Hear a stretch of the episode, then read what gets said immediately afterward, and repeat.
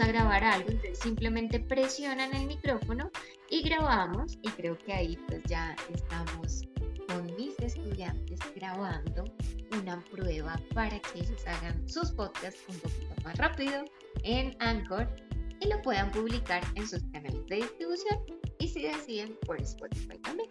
Listo.